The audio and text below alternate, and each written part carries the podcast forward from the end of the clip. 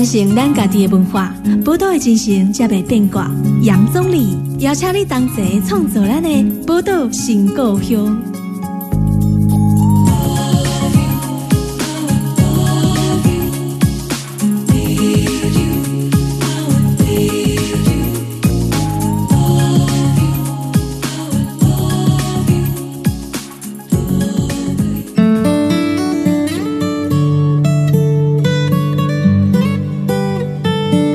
收听波多联播榜 FM 九九点一大千电台波多新故乡，大家好，我是钟理。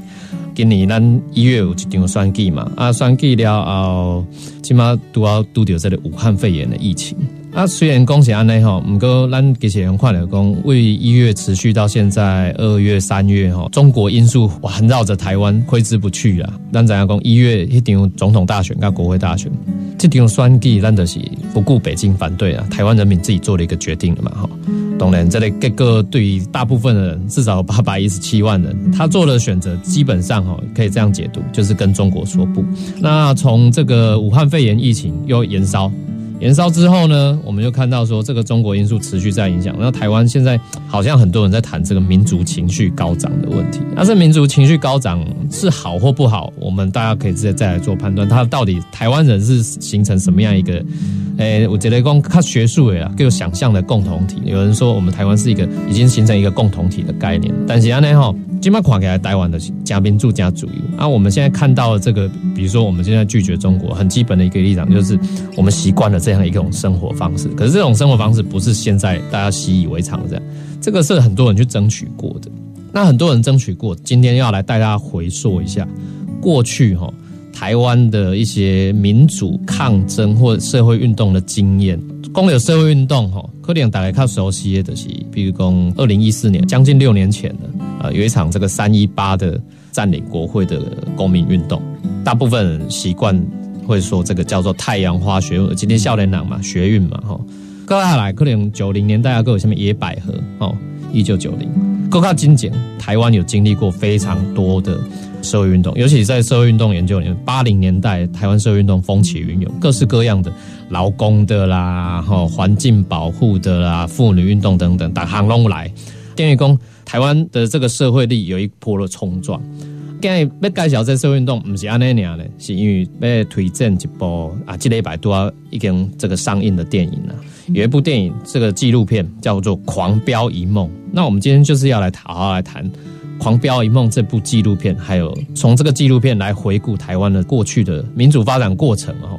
这类发电贵点来的有一些叫做不被看见的人哈，所以我们今天邀请到《狂飙一梦》的纪录片导演哈廖建华来到我们节目，欢迎建华。主持人好，各位听众大家好。哎，建华，那个因为让听众朋友哈看不到荧幕啦，所以不知道你本人就是长什么样。但是我要讲听众朋友报告，其实廖建华本人就少年呢，你要被三十岁嘛哈？诶，对不三十岁？对不三十岁？就是少年呢，就是少年给。严格来讲，你就是解严世代嘛，你出生的时候已经解严了嘛。对，我一九九零年生，哎，所以一九八七年台湾解严，所以你是解严世代了。所以一出生了，你的开始的习惯让台湾这类民主化的贵点哈，对啊，所以就是很自由的一个空间哈，相对自由了哈。那我就很好奇，为什么你会拍一个这么我要重新大部分阿北矿贵的等样？嗯，是。你拍就出等样，应该是刚刚太严肃，比较尤其谈台湾民主嘛，哈，台湾的过去的党外时期，或或者谈社会运动，这个我们说比较哈扣的硬派的东西，哈。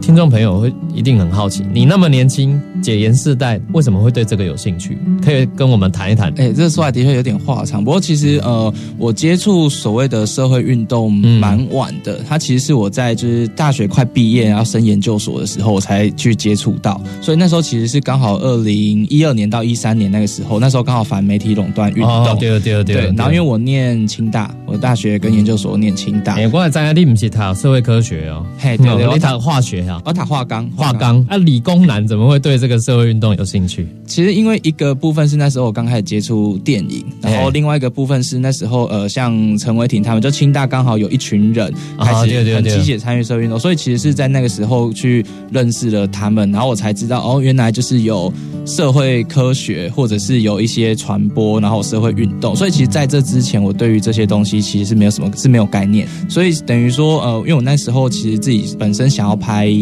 电影那那时候我当然选择了一个纪录片作为方式，就比较不是走剧情片。那我那时候选择走纪录片，嗯，对。所以那时候我其实是先在新竹，在学生时期跟我一个同学，我们拍了新竹都市原住民的一部片子，短片吗？呃，算记录长一百分钟，哇，那还蛮长。对对对，但他就是等于说那个时候我就跟陈文婷他们算是或多或少有认识。对，那那时候他们其实在学校校内，他们也做了一个我上一部片《末代叛乱犯》的那个事件独台会案的一个。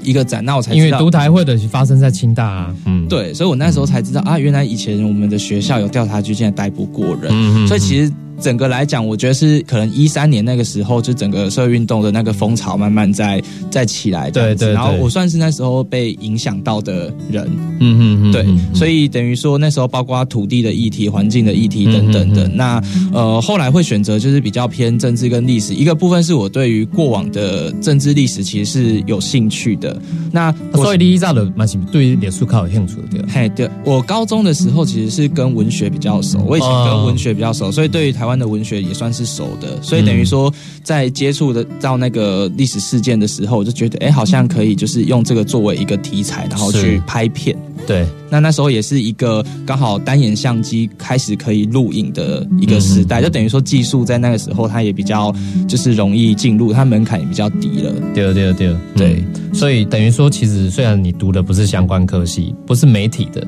对，也不是社会科学，可是因为。我刚好也觉，应该是说清大的这个环境啊，刚刚好赋予你的一些空间呢。列同学们哈，一共的列周遭的朋友啦，哦，你身边的朋友可能都参与到社运了哦，或者当时你讲的土地的议题啊，环境议题。我记得时阵，二零一二一三应该是。比如说大埔案，政苗栗大埔最最热的时候，没错没错，那时候大家都想要拆政府嘛，哈，对对对对对，然后包含说环境的议题等等，然后比如说那时候也还有这个反风车啊，或者是像这个中科的一些议题，或者是反国光石化等等议题，都在他马英九执政的时期都在燃烧。对，那这个反媒体垄断就是你参与的一个很大的一个起点嘛。应该是说认识，其实我不太呃，应该说我比较没有那么直接的去走过街头，因为一个是因为以前其实那时候，因为我对于就等于这个圈子里面我没有认识什么人，所以也没有什么人带我，所以你就是一个像观察者的角色，对，在参与，对，然后也是那个时候自己去挖了很多书，然后很多资讯出来看，因为可能他们会传，然后自己也好，也需要一些时间消化了，对对对，等于说那是一个蛮开始在吸收的一个时期，这样子，所以像这个。包含，我觉得刚好有这样的一个养分，让你提供给你来吸收。对，然后呃很重要，当然你后来就跟其他同学一起合作嘛，哈，嗯，然后这个叫做末代叛乱犯。对，我觉得末代叛乱犯现在其实，在 YouTube 里面有开放，呃，大家可以看嘛。之前 YouTube 就可以看了。对，所以其实听众朋友立马写用的 YouTube 上面哈，去看一下这个末代叛乱犯。末代叛乱谈的是独台会。独台会利用简单给大家听众朋友先介绍这个。好，其实独台会案是一个一九九一年五月发生的事件，然后那时候虽然说已经解严了，但其实等于惩治叛乱条例，然后跟二条一其实都还没有废除。那二条一就是唯一死刑，基本上它就是一个前置思想自由跟言论自由的一个法律这样子。对对对对。那虽然说哎很吊诡哦，就是因为以往的经验里面是觉得好像解严的一切就已经就是配套或者是自由。民主就是随之而来了，但其实并没有，所以等于说那时候我就觉得哎很困惑，为什么戒严呢？但其实就是还是有在惩治思想的一个条例，所以等于说一九九一年五月的时候，调查局他在就是全台湾四个地方逮捕了四名青年，对，那那时候就是因为很多人出来抗议，那里面也有原住民，也有基层妇女，然后有学生，对，那大家齐聚台北火车站，然后占领台北火活着在抗议，对。所以其实是那个事件之后，惩治叛乱条例才废除。对。然后隔年一百行动联盟才把刑法一百100条条修正，嗯对对，所以等于说台湾自此才跨入嗯就是思想的一个自由的一个最低的门槛。所以它其实某种程度其实就是台湾的算，你说末代叛乱犯就很像是最后一个政治犯的概念，对，他也很像他也在谈这个事情。对，就等于说因为这个事件让所谓的惩治叛乱条例废除了，对对对。嗯，所以这个末代判断犯等于说算是你们的出世的这个提升的一个作品了、对，因为应该说，呃，在那一部片里面，过往比较多谈的，可能都是从廖伟成，就当时的清大就我学长学生啊，对对或者是陈正然，从比较就是学生知识分子的角度去谈。嗯但因为我在做那一部片子的时候，有特别把里面的那个原原住民跟那个基层女性两个被抓，因为他们比较少人知道他们的事对，情，比较没有被人看见。对，嗯然后把他们抓出来这样子，嗯嗯嗯对。等于说把这两个人再拉出来，他们的身影嘛，好让对观影的人可以看得到这两个人他们在这个事件过程是所扮演的角色嘛。对，就是比较不会说，好像就是从一个大历史去谈，但就是又把就是比较边缘的人就是遗漏了这样子。嗯哼、欸所以其实这个，我觉得你看事情的角度跟大部分人比较不一样，或跟主流媒体就会比比较不一样。头多我一开始嘛讲嘛，可能这几年的社会运动，上这人知样的这个三一八运动，三一八运动里面就是所谓的学运明星哦，明星化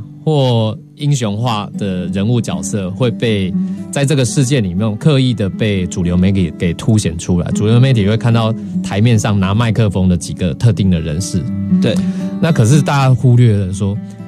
这场学运，哎，讲你也要讲这场公民运动，其实严格来讲，贵要十万人去集结起来的。对所以它其实是整个公民的力量，整个公民其实大家的角色就看起来就会变模糊，因为人一多以后，那个每个人就变模糊了，就比较没有那么多具体的形象会出来。可是其实就是因为那么多模糊的角色参与在里面，才才成就一场运动。那我觉得你的观看角度就很特别，就是从末代叛乱犯到你现在狂飙一梦所要拍的，待会可以跟大家谈一谈，就是说，嗯，你观看的方式好像比较放在不被看见的那一些，不是台面上的，不是站在舞台上，或不是拿麦克风的，或不是所谓的主流的运动明星。对，你妈讲运动明星，不是你讲怕职业棒球一块，听到没有？你起码忽然插给他听，我今晚在讲社会运动了哈。你的观看角度不是看明星，对，是。比较应该是说，呃，因为我本身的位置跟在的地方，其实也比较没有在那么所谓的运动核心或权力核心，倒不是是。说，呃，应该说一场运动本来就需要各个位置，那就是每个位置都需要有人，他才有可能，就是他才是一个完完整的。那刚好我在的位置，它其实就不那么的在核心，等于对我来说，我也不那么长，因为那时候在新竹，就是我其实也没有那么的能像在台北就是那么容易，像但台北新竹很近这样子，嗯但因为我本身就是等于可能科系出身或什么等等的，这其实。离整体所谓的社会运动的一个参与，其实是稍微比较远的，嗯所以等于说有可能因为从在我所站的位置，然后又是拍片的关系，所以我觉得其实它其实这个距离也是我后来就是可能一直在做，为什么可能会在一个比较就是稍微在呃外围一点的对位置去看这样子。对，嗯，所以建华你在看这些事情，等于说从末代叛乱犯，比如说你拍了很多也是关于王秀慧或林英福他们的篇幅，是，也有不少，也从这里开始去延伸到你现在最新的作品了。对哦狂飙一梦》。《狂飙一梦》拍的其实严格来说，可能就是我讲的不被看见的，在运动里面比较少被看见的人，或者是说，安内共和啊，我不知道这样讲是不是比较看到所谓的小人物，或者是扮演螺丝钉角色的，在运动里面的每一个更不被看到的那些人啊。对，所以你你又放大到这边，那我想哦，单前又捆着，我们待会回来好好来请建华再跟我们谈一下，你当初在结束这个末代叛乱犯的拍摄啊、放映映演之后，你后来为什么会又想要拍《狂飙一梦》？拍摄这部《狂飙一梦》的契机又是什么？我们待会回来讨论一下。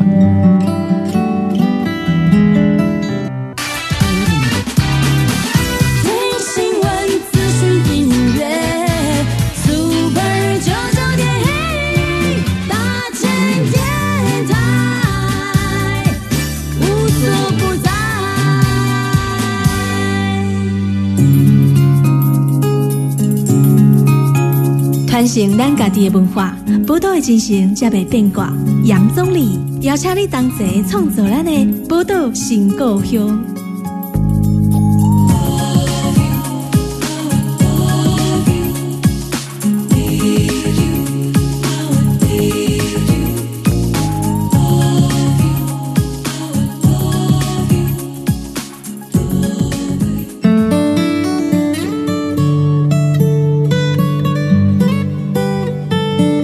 迎登来波多联播网 FM 九九点一大千电台波多新故乡，大家好，我是钟丽。今日咱波多新故乡为大家访问到的是最近已经上映的一部纪录片哦，这个电影叫做《狂飙一梦》哦。访问到《狂飙一梦》的纪录片导演廖建华来到我们节目。头拄建华嘛，跟大家讲到，就是讲伊近前有拍一部纪录片哦，比较前面的叫《末代叛乱犯》。那《末代叛乱犯》拍完以后，结束了相关的应演活动。啊，你在筹备你现在最新的《狂飙一梦》，为什么会进入到《狂飙一梦》想要拍这部片的一个动机或想法是什么？其实最初的那个动机其实是来自于我自己，因为那时候拍完上一部片的时候，我刚出社会这样子，那那个时候。等于说，对于到底是要去做原所谓正常的工作，还是我要继续做纪录片这一行，其实是比较彷徨的。那其实刚好就是因为在拍上一部片的时候，知道了就是那时候呃有所谓的比较基层的民主运动工作者这样子，所以是在那个拍那一部片的时候，又有认识这些人。是是拍那部片的时候就认识，但决定要拍的确是在做完《末代叛乱犯》，然后过了几个月之后，然后因为那时候我就想说，就是呃，因为那时候三一八刚好也过了一两年嘛，还两三年的时间。那因为那时候我觉得刚出社会比较年轻吧，就会去思考所谓哎理想跟现实那么绝对吗？这样子就是大概会去思考，就是在那个挣扎的过程，理想现实。对，因为我觉得那个那个东西好像是比较刚出社会时的阶段，比较会去思考这个问题，这样子会把它这个这件事不会刚出社会，到现在我都还会是。但那个时候更青涩，就是是一个很青涩的、比较截然两极化去分的时候，我就很好奇说，哎，那就是像我，我就认识了这一群基层，那我就想说，哎，因为我们现在还年轻，都在二十几岁、三十几岁，那但是他们已经六七十岁了，那他们怎么走过来这一段？所以其实我觉得比较好奇，我一开始对于就是这些基层工作者，我其实最好奇的，其实一开始就不是他们怎么去做抗争这件事情，而是他们怎么就是在他们的理想跟他们生活现实，然后他们走过了这一段。我觉得这东西对我来讲，其实是我非常关心的一件事情。那我觉得这件事情它也可以比较可以穿越，就是所谓的历史事件等等的这样子。嗯嗯，所以因为这样。刚好就是就是像滚雪球一样的，是是从有一个抓一个的概念，对 对对，就是一个抓一个，从认识的这些所谓比较像是基层的运动的参与者。那我所所谓的基层，也不代表说他可能应该有可能是劳工啊、农民啊，或者是就是即便可能就是小老板或中产阶级。是，我觉得基层的概念它比较，它跟阶级有点不太一样。而且韩国语共一贯庶民哦。对对，基层我觉得它比较就等于说不在权力核心的人，但不在权力核心不代表就是他可能有钱或没钱，或者或者是学历的问题，都不是这个问题，对，不是这个问题这样子。是，所以呃，你关注到他们，那你。你关注到他们，其实有另外一部纪录片，对，就是那个傅予拍的，还有拿到金马奖。啊，对的，他们他们青春在台湾拍的，其实就是所谓的很鲜明，就是你共伟的同学陈伟霆，对，是，那陈伟霆就是被视为一种运动的代表人物了嘛，哈，对对，可是你拍摄的对象不是啊，你当初是怎么去挑选到说你这部《狂飙一梦》啊，可以跟大家谈一下。好，《狂飙一梦》谈的，我知道说有两个人的故事嘛，是，可不可以跟我们简单的谈一下你的这个剧情概要？好。《狂飙一梦》里面有两个主角，然后呃，我先讲那个男生，男生叫康维朗，然后他跟我一样，就是我们都是嘉义人。他其实是在那个就是台湾经济起飞那年代，然后从嘉义上去到台北发展，对，所以他其实基本上平常的生活都是他就是那种讲台语，然后以前是。做业务的这样子，对，所以等于说他也不是一个什么特别高学历的知识分子，嗯，然后但他其实，在过往的运动里面，大部分扮演的都比较是麦克风手。就是等于说，他可以把知识分子或者是一些就是领导者他们的话，然后转转述，对他可以做那种就是跟现在叫转译的工作。对对对，就不管是语言上或语境上，然后他就可以把它比较简单的去讲给一般的大众。因为那年代大部分很多民进党或者是街头运动参与者，他们都来自那个蔡奇亚或对对对对对，是让起码用选举来供基层的组织人员。嘿，对，而加一郎的提供贴。麦克夹起来的时候，伫菜市啊伫扫街扫街拜票，你讲的麦克风。手他的角色。对，可是，在更早之前，社运也有这样的一个角色，就是麦克风。手的角色。伊的爱甲加，因为参谋下文的可能人家大学生啊，哦，还是讲在教授啊，语言可能一般民众有一点距离感对，啊，所以今麦 K 啊给头的时候，麦克风手的角色，我真的觉得是非常重要。嗯，可是麦克风角色那么重要，某种程度拿着麦克风相对容易被看见呢、对，但应该是说，呃，我在这一部片他做的其实并没有到所谓的最最基层的角色，嗯嗯嗯因为我觉得应该是说，在我做这个题材之前，其实几乎没有什么人做过这个题材，所以在我前面其实是没有人的这样子。嗯嗯。对，那我觉得呃，因为在那时候我其实，在拍摄选定角色之前，其实去拜访了蛮多的长辈这样子，所以基本上我是挑了两位比较就是可能有更多面向的，或者他们生活周遭可以去呈现更多不同面貌的两个角色。是我是先挑了这两个人作为一个角色这样子。嗯嗯嗯对对，然后如果要最基层的，那可能就是如果等等我们有机会，我们可以再聊，就是我之后的规划这样子。对，那像康威朗他们，其实在一开始呢，因为应该说很多人追求所谓的民主自由好了，或者是他们追求所谓就是更进步的社会进步的思想，他们其实，在八零年代、九零年代的一开始，很多时候他们其实并不是因为理念而参与，这跟我们知识分子非常非常的不同。他们很多人其实是因为可能骑摩托车过去，然后就被一场演讲吸引，然后因为那年代不能听到啊，嗯。对，那年代不能骂国民党嘛，所以他其实一开始是因为哇，居然有人可以干掉国民党，觉得啊这非常的、穷哦。对，就觉得很爽快，然后觉得这是一个哇，以前可能就是他也被欺负过，或者啊他不敢讲，有人讲出他们的心声。是。对，那有些人可能是他刚好有朋友，或者是有邻居，就是跟民进党有关系，或者是有的是以前比较台派的政治犯，那嗯那可能就会吸收他们。所以其实很多人是因为人情关系，或者是可能刚好有就是他遇遇了一些社会上一些比较不公义的事情，那有人帮他处理，所以等于说很多人其实在一开始参与或支持所谓的民进党好了，就那时候的党外，比方说对。民面头的党外，其实是因为跟自身很切身相关，嗯所以有人替他们出声，然后他们来支持，所以等于说在认识所谓的民主自由或者是所谓政治理念，其实是在更后来的过程里面。嗯像康威朗很特别，他在当兵的时候就有去看美丽岛事件，他美丽岛事件的时候当兵，然后是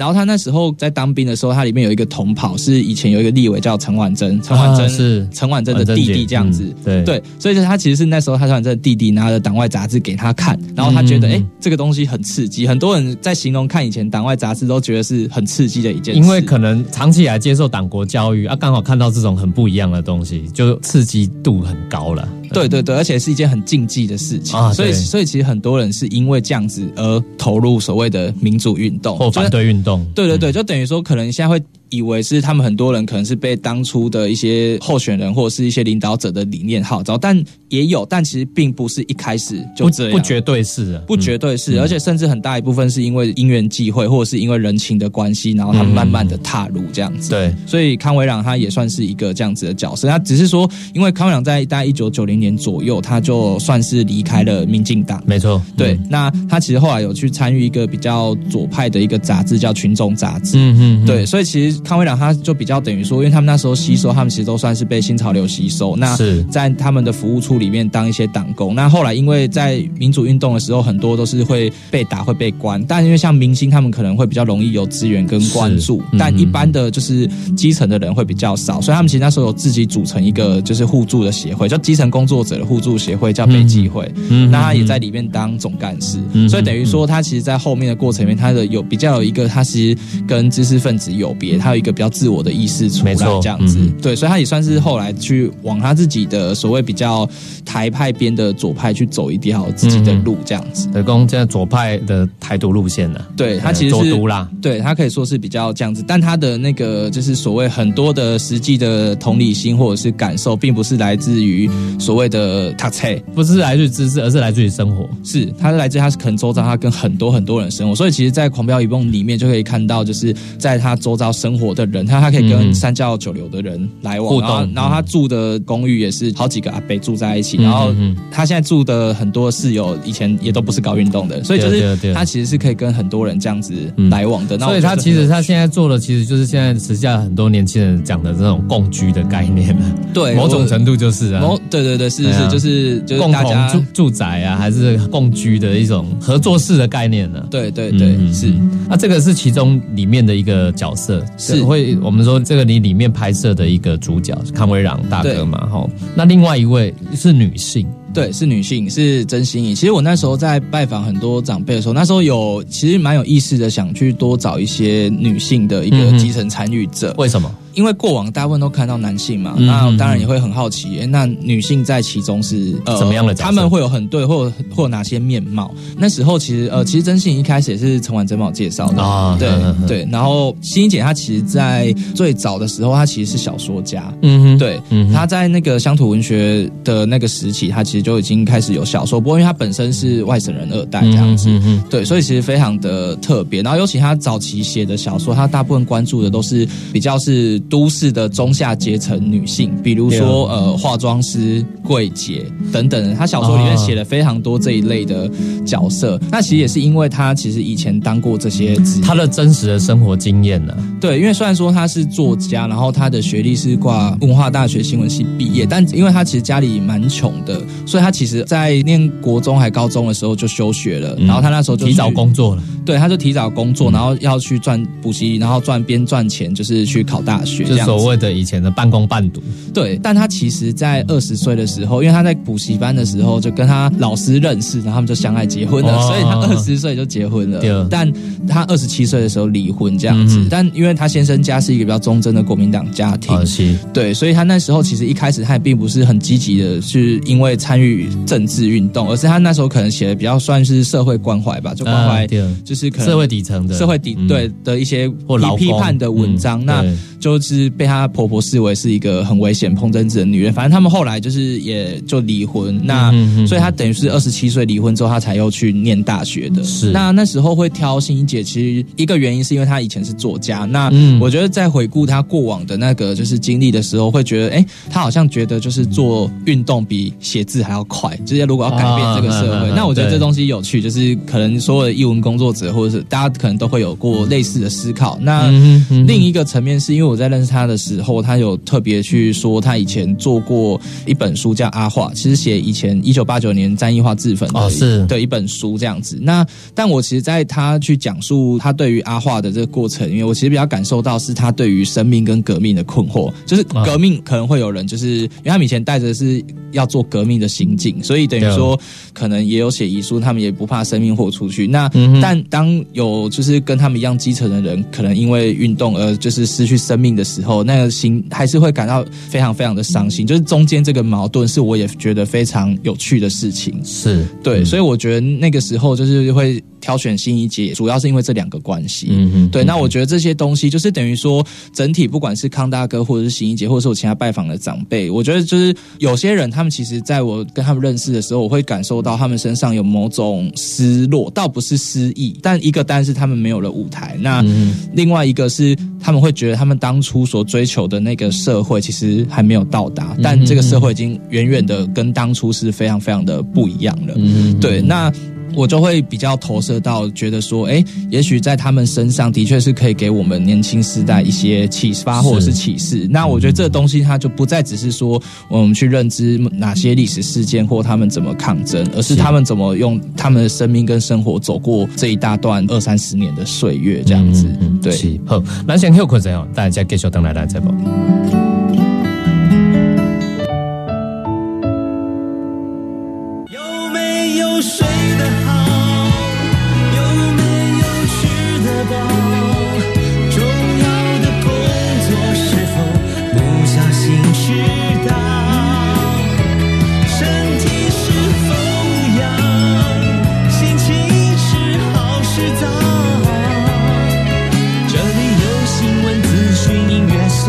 九九点一大千电台。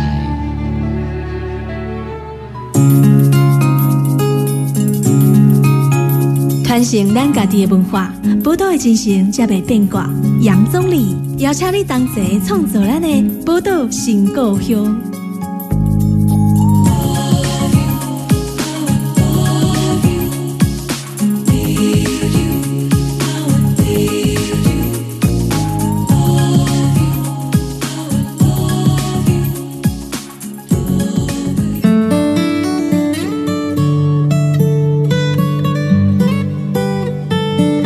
迎登来波多联播网 FM 九九点一大千电台波多新闻，大家好，我是钟理。今日为大家访问到的是吼，最近上院线的一部这个纪录片吼，《狂飙一梦》电影纪录片导演吼廖建华来到我们节目。刚建华谈到说，在《狂飙一梦》里面很主要的两个鲜明的角色，康维朗跟曾心怡。吼对，可以这样讲，两位算是资深的社运前辈，可是比较少人知道，也就是因为他们比较属于所谓的基层工作者，是不管你认为他是党外运动或者是社会运动，在过去的运动里面扮演的比较基层的角色。可是你刚刚也提到说，他们在后续的整个台湾民主化这个过程，比如说现在进入到，比如说台湾渐渐民主化，尤其是在经过第一次政党轮替之后，是那我相信，在很多的过去，可能也许是曾经帮民进党助选过，或者是比较站在党外的运动在看，他们对于政党轮替后哈。台湾的这个更剧烈的这个民主化的过程，尤其第一次政党轮，又第二次政党轮替，那经过这个政党轮替，然后又第三次政党轮替，等于说两千年以后到现在已经是二零二零了，对，二十年过去了，我相信呃，他们又有不同的心境，是。在这个电影里面也有谈到嘛，应该是说，呃，在电影里面，他们的心境已经就是这个心境了。因为我等于拍摄，我开机的时候是二零一六年一月就是始拍的。小英执政了嘛，嗯。对对对，是蔡英文第一次执政的时候了。嗯，所以比如说，因为其实我知道说，过去的我们讲说基层党工或者是基层的工作组织工作者，对于所谓政党轮替之后，也有一部分人其实是对民进党感到非常失望，然后是再次的站到民进党的对立面。可是其实我觉得有一些人不理解哈，就是他们这个是怀抱的理想性，就像你刚刚讲。他们有你刚刚讲的一个很重要失落感，嗯那个失落感不一定是来自于说自己觉得说自己的人生怎么样，而是来自于说对于理想的一种失落感嘛。是哦那这个对理想的失落感，你在影片里面是怎么样用访谈的方式吗？还是用什么样的方式去呈现出来？其实，在整部影片，我们它其实跟我上一部片很不一样，是上一部片蛮大部分都是资料画面跟访谈。啊，对，然后新的这一部其实大部分是他们的生活，生活包括、嗯对曾信可能买菜煮饭，那康威朗也有也有煮饭，那就是新包括新一姐她去可能去投票啊，或者是可能到后来她妈妈过世，然后她南下去探访就是老朋友戴真尧，嗯那后来去参加耀博的商，嗯，呃是。那像康大哥就是刚讲说煮饭以外，可能他身边周遭的朋友，甚至是当年的这种基层老朋友，可能就是失踪了，去医院找，甚至等等，我觉得他其实都是一些非常，然后去灵骨塔探望爸爸，就是他都是非常生活片段对的一个状态。那我觉得其实在这过程里面，当然就是里面也有一些访谈，可以去理解当初他们怎么去踏入所谓的反对运动或者是社会运动。那他们后来就是他们的理念又是怎样？可能比如说康大哥他就很执着于左派的理念，嗯那新一姐她可能非常执着于就是战役化的自焚。对，对所以等于说，其实，在影片里面，其实我觉得她与其说我去做诠释，当然我还是有做诠释，但与其说我去做了一个非常就是一个 judgment 这件事，倒不如说我比较是去描绘出他们现在的整体的身心状况这件事情。嗯当然不是全面的，但是我觉得蛮大一部分去让呃我们去看到，因为过往其实很多时候我们可能是透过他们的理念，但我现在就是在影像里面，我更希望是有他们的生活、他们的肢体，然后他们的生活方式，跟他们在他们的理念跟他们的生活，然后尤其到他们到六七十岁，又是一个怎样的状况？我觉得这个东西其实会跟就是会非常非常的不一样，因为我觉得对我来讲，去看到他们就是现在的生活，跟他们对比于他们过往的那些画面，不管是动态的或者是静态的，我觉得那个反差的冲击其实是蛮大的。嗯哼，哼，对嗯哼。那么哥，严格来讲哦，就是说台湾经历过这么多的呃民主政治上的变化，或者是说有人说就是民主的转型。那面对这些不同的政治的变迁呢、哈，这些政治的变迁的过程里面，大家都看到了台面上的，比如说政治人物，严格来说就是政治人物，是以政治人物的选举，比如政党轮替，当做一个很重要的一个变迁的转捩点，这样子。嗯可是我们就看不到这个变迁的过程里面有形形色色的人参与到这个政治变迁的动态的过程。对，其实应该说我在书里面描绘这部他们的这部分会更多一点。对，就是其实也有出书了。呃，对哦对对，我书也叫《狂飙一梦》，然后嗯台湾民主化与没有历史的人。对，对，在成品啊、博客来都可以买得嗯到。那其实我在书里面有在更大的篇幅去讲述说，比如说像康维朗，他后来他其实包括他自己可能跟朋友创立了一些联盟，那他其实他们两个都选举过，就是真心一毛参算鬼啊。对，其实他们其实还是会面临到说，就是哎，因为做运动没有资源，他要进入到政治的议程里面。对，但其实他们去选两个都选输，就是哎等于说，其实发现哎，也并没有那么的容易，就是并不是说你要去选他就会有，或者是像比如康威啊，他们可能会误以为说，哎，以前好像看起来在社会运动里面声势很大，但去选了之后发现其实都是空气票。嗯哼哼哼，对，所以其实这个东西在电影里面有，那在书里面其实有更讲到说，好，他更们两个细节的。对，就是更细节。那包括像可能康威朗，就是他后来选出说，他就在三重泸州、新北市三重泸州那边，就是可能做一些地方的组织，那去跟议员要一些配合款，就那时候好像还有，那就是去要来就是做比一些比较地方耕耘的工作。那嗯包括他后来就是自己去成立一个反 M 型化社会联盟啊，或对什么等等的。但其实可以发现，他其实后来都应该说在政治上，我觉得的确他就是没有成功的，这样就他没有继续走政治上没有胜选，基本上就会被认为是失败的失败者。对，应该说，或者他们的目的，并不是说这个过程是失败，而是他们最后的目的当然是失败，因为他们其对实他希望走的其实一个非常左派生活的一个市井小民出出发的一种理。想的形态啦。对，那像欣欣姐则是她，我觉得欣欣姐蛮有趣，就我其实在在书里面我们有特别提到，就是她并不是不与权力为伍，而是他知道担着权力很容易就会腐化，所以对哦对哦她不与权力为伍。我觉得这东西蛮特别，就是他其实一直让自己站在弱势的这一边，所以他其实你觉得是刻意让自己站在弱势的这一边吗？嗯，我觉得是哎、就是等于说他其实，因为他以前也去当过立委议员的一个助理等等的，嗯嗯嗯嗯对。那我觉得他可能很难适应，因为欣姐是一个蛮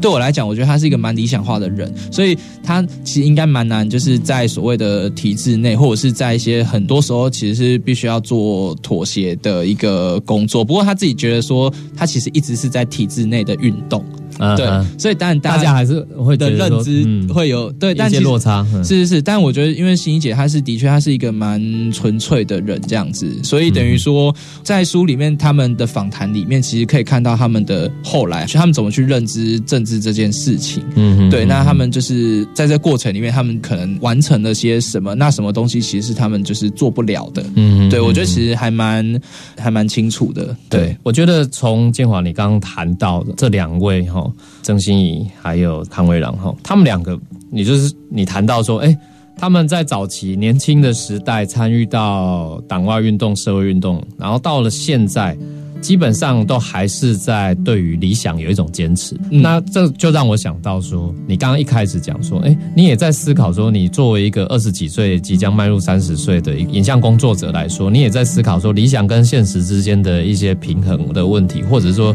抗衡的挣扎的问题。其实我觉得从你拍的过程里面，我自己也感受到说，你拍的这两个角色，他们还是在坚持他们的理想，在跟理想奋斗。对，那回到你自己本身呢，就是说嗯你从拍完这部片以后，你剪完了片，然后重新要呈现出来，你对于你自己有什么样的影响吗？其实因为在拍摄或者是电影里面，其实应该说两个角色他们生活的那一块其实非常浓厚。意思是，比如说像康大哥，他就是要一直为房租烦恼；那欣怡姐也是，就等于说那种生活现实的那一块其实是非常非常的重。是对，所以对我来讲，其实对我自己影响最大是大家各自基本的生活还是要顾好。其实我觉得我在拍摄他们这一块的时候，很大一个部分不只是要让大家知道说，就是哎，你看这基层人过得多么辛苦，而是因为过往其实大部分我们在参与社会运动的时候，可能或政治运动，大家提的，可能看到的都是一些很光环的那一面，很热血激情，但其实更多的时候并不是这样。嗯所以等于说，要如何？因为在当时所谓许多的基层工作者，很多人他们其实生活跟运动都是兼顾的。嗯对我我在书里面有非常多的就是这些例子，就是其实大家很多人是兼顾的。所以等于说，我觉得其实自己的生活，它其实并不是说康哥跟欣姐他们这样就是是一个失败的例子，而他们选择了他们的投入，那他们选择他们人生所要走的。那我觉得每个人要走的不一样，所以等于说，我觉得其实是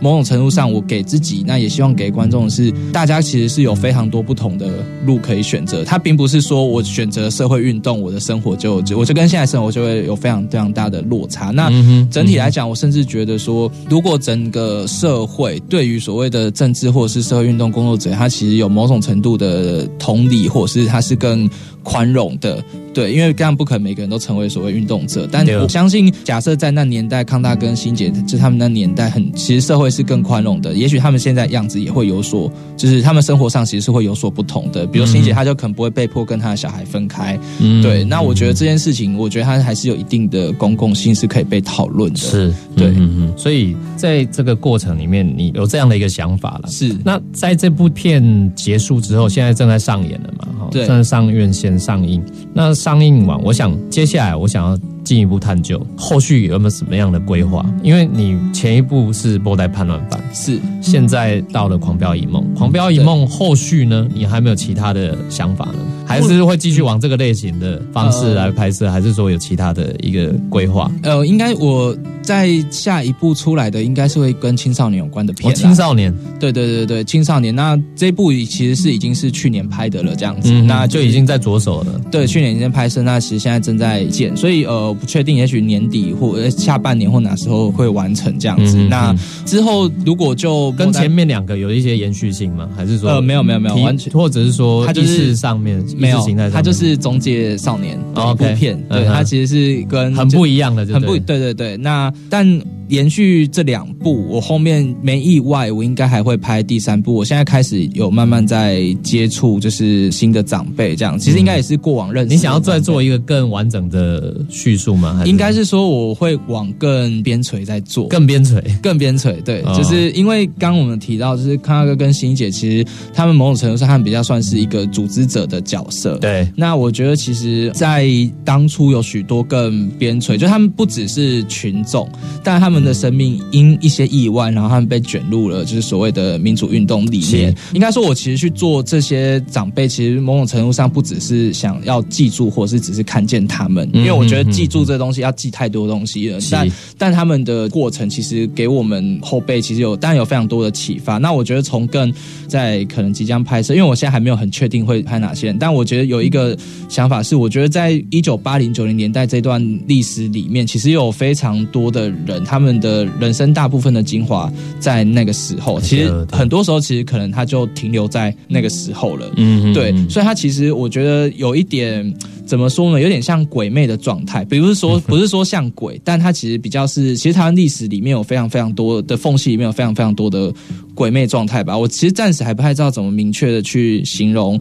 这件事情，但我觉得，觉得它比较像是某种转型正义，它也许未来它需要去做的东西。对那那我下一部片可能就是会关于一些在那个年代，等于说他们被某种号召进来开始参与之后，然后他们的人生其实有一点就是一直在所谓的民主运动里面去游荡。那他其实嗯比起康威朗或珍惜，他们可能更难被看见，但他们其实他们的生命里面，觉得他其实也蛮精彩的。他其实可以提供，就是等于说这三部起来，从就是上一部，然后到狂飙，然后到之后做了这一部，我觉得他其实比较等于说，我对于民主运动的诠释，他其实会更完整。就它不只是所谓从学运明星或者是知识分子去看，它其实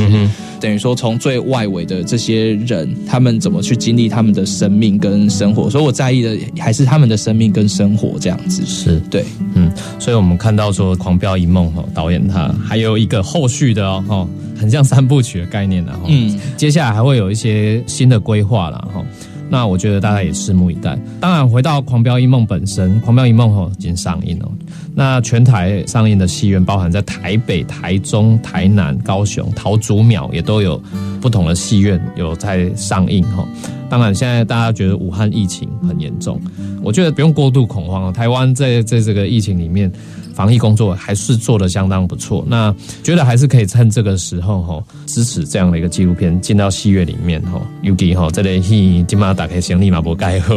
该做防疫工作我们还是要做哈。那来观赏这一部《狂飙一梦》，好好的重新认识在过去街头民主运动里面这些基层的组织工作者他们的脸孔，好好比较模糊的脸孔，我们在这让它更清晰一点哈。那时间关系，在这边要告一个段落，也再次谢谢建华来到我们节目，谢谢建华。谢钟，拜拜。拜拜。